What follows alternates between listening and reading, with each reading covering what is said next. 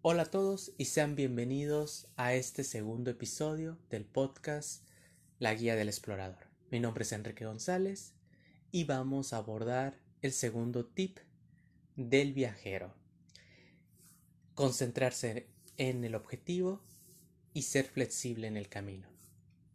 ¿En qué consiste este tip? Es muy simple.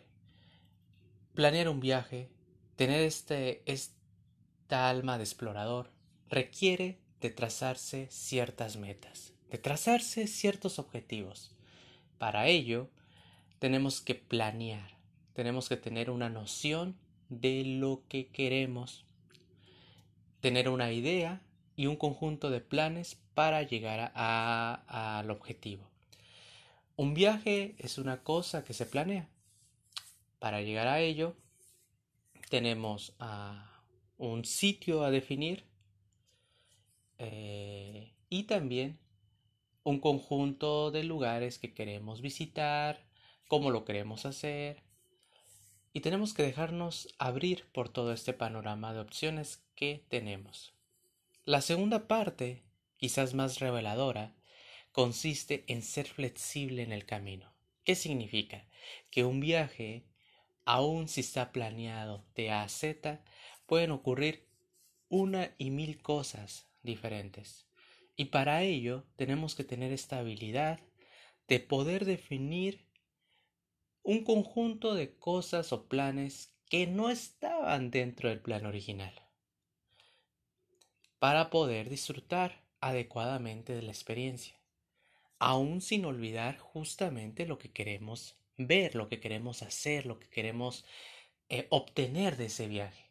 Hay que recordar que el viaje no solamente consiste en observar ciertos lugares, en tomar ciertas fotografías, sino también en adquirir las experiencias de vida, en adquirir una inmersión cultural, una inmersión natural en el sitio, conocer nuevas personas, conocer quizás un nuevo idioma, eh, conocer nuevas técnicas, aprender de los conocimientos ancestrales o de otras culturas. Es un conjunto de procesos. Y para poder disfrutar de todo ello, necesitamos vivir y sentirnos cómodos con la situación en la que nos encontramos. Entonces, para cada viaje que realicen, tracen siempre un plan, tracen siempre, eh, propónganse las cosas que quieren ver, que quieren lograr y tracen un plan que es el que piensan seguir. También tracen quizás otros planes secundarios en caso de que haya necesidad. Si no, déjense eh, déjense guiar por su intuición o por su noción, sus experiencias pasadas, en caso de que suceda alguna algún inconveniente. En ese caso, necesitan tomar un nuevo plan, quizás un poco diferente, quizás un poco distinto, pero no olvidando lo que en sí querían obtener de un sitio. Muchas veces hacemos un viaje y planeamos un viaje justamente para adquirir una experiencia interna, para sentirse cómodo, para conectar con el sitio. Y con ello lo podemos hacer en cualquier momento.